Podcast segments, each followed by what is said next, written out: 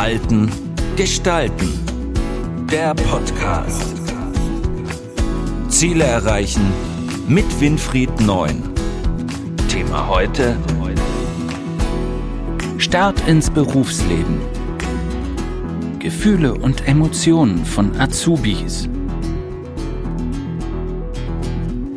Hallo zusammen. Ich begrüße euch wieder recht herzlich zum Podcast Verhalten, Gestalten, Psychologie in der Wirtschaft. Und heute habe ich einen ganz, ganz netten Gast bei mir, nämlich die Rowina Hennings. Sie ist Auszubildende im zweiten Lehrjahr zur Kauffrau für Büromanagement. Hallo Rowina. Hallo Herr Neun. Wir können uns ruhig duzen. Kein Problem. Ähm, Rowina, lass uns mal ein bisschen über ein paar Themen sprechen. Wir haben uns äh, als Thema gesamt vorgenommen, Gefühle und Emotionen von Azubis. In meinem Podcast geht es ja immer um das Thema Psychologie, Umgang mit Situationen, Umgang mit äh, eben Emotionen.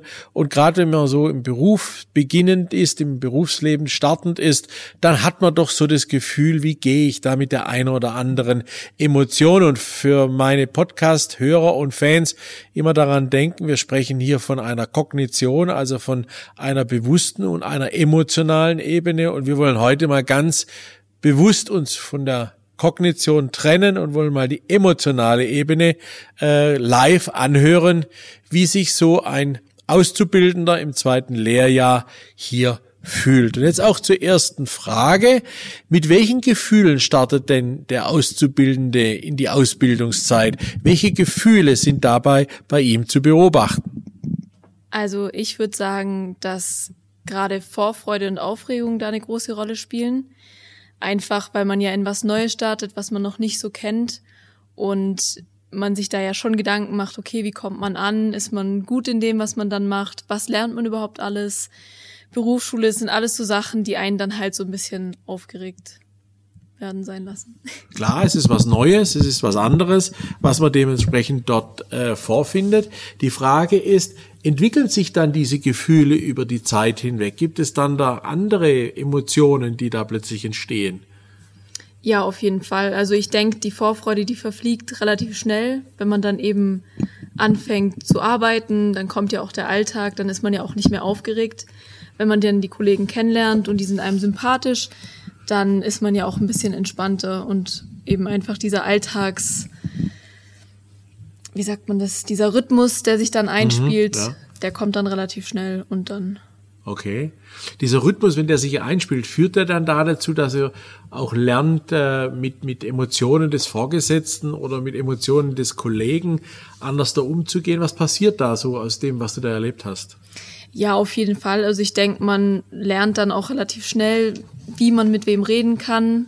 Wer ist eine Respektperson, wer ist eher äh, auf der gleichen Ebene. Das sind natürlich alles Sachen, die man beachten muss. Auch wen sieht man, wen duzt man, ist auch, finde ich, ähm, einfach ein Schritt, der da hilft.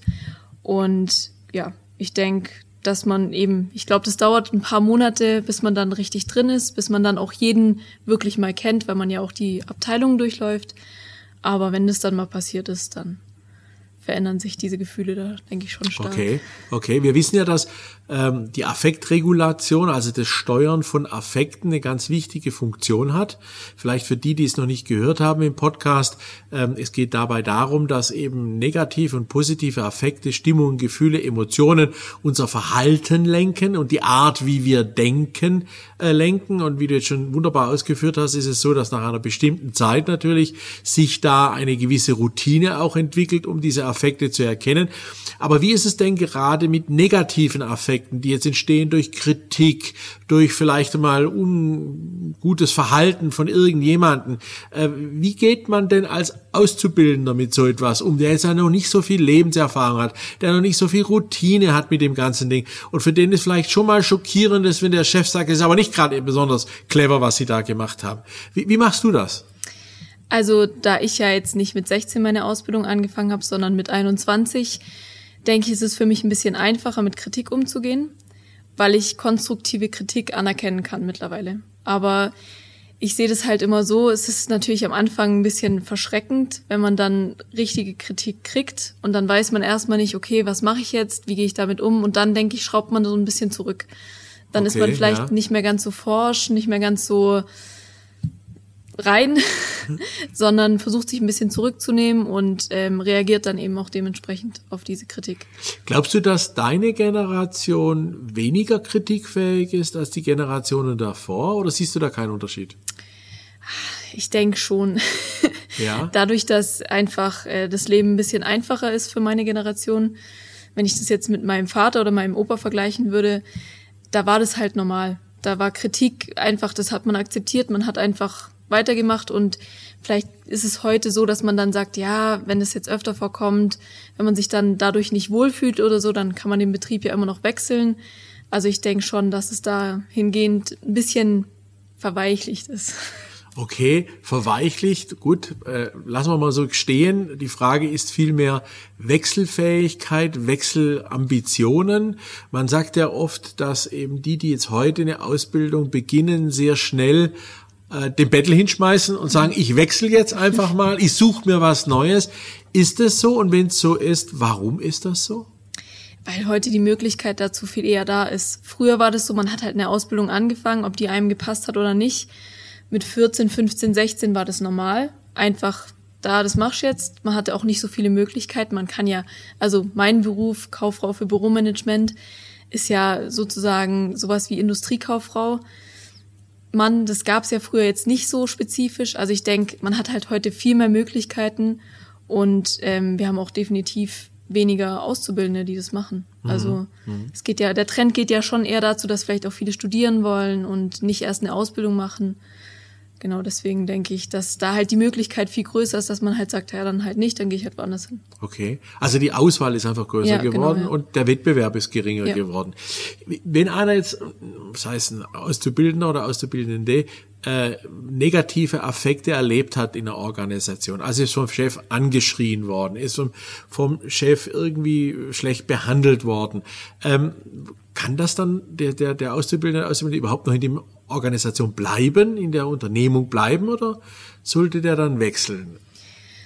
Ich denke, das kommt drauf an, ob man sagt, ähm, man kommt damit persönlich klar. Also wenn man jetzt nachts nicht mehr schlafen kann, deswegen, dann finde ich schon, dass es ein Grund ist zu wechseln. Aber wenn man sagt, ja, mein Gott, das ist die Art, so ist man halt, dann man kann damit leben und man findet alles andere super, dann finde ich, ja, muss man für sich selber entscheiden. Ich glaube, da gibt's keine pauschale Antwort, sondern einfach jedes Individuum, wenn man jetzt ein bisschen sensibler ist und sowas halt einfach nicht gut verträgt, sollte man auf jeden Fall wechseln, wenn es einem psychisch dadurch besser geht. Und wenn man sagt, es ist einem egal, das geht da rein, da raus, dann. Okay, also stark individuell natürlich dann mhm. auch abhängig da davon, in welcher Organisation man sich befindet. Mhm. Du machst jetzt gerade deine Ausbildung äh, bei der EGT äh, im Bereich Gebäudetechnik, also EGT als mhm. großer Energiekonzern in Anführungsstriche, der sich mit Gebäudetechnik, also Elektroinstallation etc. Äh, beschäftigt. Äh, kannst du ein bisschen was erzählen über die Ausbildung oder was gefällt dir denn da besonders gut bei denen von der EGT? Also besonders gut gefällt mir auf jeden Fall das Kollegium, weil alle sehr familiär, sehr offen sind. Es ist auch nicht so ein großer Betrieb. Man hat halt ähm, im Büro die Leute, die man dann jeden Tag sieht und auf der Baustelle die Monteure, die sieht man jetzt nicht so oft, aber auch mit denen kann man sich eigentlich gut unterhalten oder versteht sich gut. Und auch so, man hat halt ziemlich viele Benefits, wie zum Beispiel Hansefit, was ich als Sportler halt extrem super finde. Und was ähm, ist das? Hansefit ist eine Organisation, würde ich sagen, die halt einfach in mehreren Fitness, also mehrere Fitnessstudios vereinen, Schwimmbäder, Kletterhallen, einfach alles, was so sportlich ist. Und ähm, da zahlt man im Prinzip an das Unternehmen und das Unternehmen hat einen Vertrag mit Hansefit. Und das heißt, ich zahle jetzt 22 Euro im Monat und äh, kann dafür in den entsprechenden Fitnessstudios trainieren oder auch ins Schwimmbad gehen oder so. Okay. Und was gefällt da emotional besonders gut bei der EGT Gebäudetechnik? Dass ähm, wenn ich also wenn ich ein Problem habe, so familiär, privat oder so, dann kann ich zu meinem Chef gehen und sagen, das und das ist los. Und dann ist da eigentlich meistens ziemlich viel Verständnis da. Also ist jetzt noch nicht passiert, dass ich irgendwie ein Problem hatte und es wurde nicht respektiert oder nicht anerkannt. Mhm. Und was ist etwas, wo du sagst, naja, da könnte man noch ein bisschen besser werden, wenn es um Emotionalität geht für Azubis, also ganz speziell jetzt für die Auszubildenden? Ach, ähm, ich finde, die, die Struktur und die Kommunikation könnte man ein bisschen verbessern. Also einfach auch den Azubi mal fragen, wie aus, also wie das aus seiner Sicht ist. Und nicht, also es ist immer so, wenn man eine Sache macht, dann gibt's ja immer die verschiedenen Ansichten, die die Leute dazu haben. Also jeder nimmt es ja irgendwie anders auf. Und ein Azubi ist natürlich, ich sag mal, an der untersten Kette der Nahrungs-, also am untersten Ende der Nahrungskette. Und dann da mal zu fragen, ja, wie findest du das überhaupt? Was sagst du dazu? Das fände ich halt einfach nicht schlecht, um so das Gesamtding mal abzudecken. Okay, das heißt integriert werden genau. in bestimmte Fragestellungen, Entscheidungen macht sicherlich Sinn. Äh, Emotionen entstehen ja auch ganz stark, das ist gerade auch schon angesprochen beim Thema Wertschätzung. Also mhm. ich werde wertgeschätzt, indem ich zum Beispiel integriert werde, mhm. mit einbezogen werde. Äh, was ist denn für dich sehr wertschätzend als Auszubildender, jetzt gerade auch bei EGT, GT, wenn du dort, also Gebäudetechnik, wenn du dort aktiv bist und, und, und, und ähm, deine Ausbildung machst? Was ist da für dich das Besondere, was dir zeigt, dass du wertgeschätzt wirst in der Organisation? Ja, zum Beispiel Lob finde ich immer sehr wertschätzend. Also wenn jemand anerkennt, was ich mache, wenn ich zum Beispiel mehr mache, als ich machen müsste, oder auch Sachen eigenständig mache und dann kommt jemand und sagt, ey, das finde ich jetzt super, dass du das so und so machst oder dass du es auch einfach von dir aus machst. Solche Sachen finde ich persönlich eigentlich schon sehr wertschätzend. Mhm. Weiter, gibt es noch weitere Punkte? Mhm. Eigentlich nicht. okay. Was wären denn von deiner Sichtweise her so ganz konkrete, praktische Tipps, die du gerne geben würdest an Azubis, die jetzt anfangen, also Lehre beginnen oder auch schon im zweiten Lehrjahr sind, damit sie mit Emotionen am Arbeitsplatz einfach ein bisschen besser umgehen können oder sich besser einstellen können darauf? Also ich finde Kommunikation, also offene und ehrliche Kommunikation sehr wichtig. Wenn man irgendein Problem hat oder wenn einem irgendwas irgendwie sauer aufstößt oder so, dann muss man das sagen. Einfach weil das der andere vielleicht ja auch nicht mit Absicht macht oder das gar nicht merkt, dass einen das belastet. Das finde ich sehr wichtig und auch diese Angst ablegen, diese Schüchternheit. Natürlich, wenn man ein sehr schüchterner Mensch ist, ist es schwierig, da aus seiner Komfortzone rauszukommen.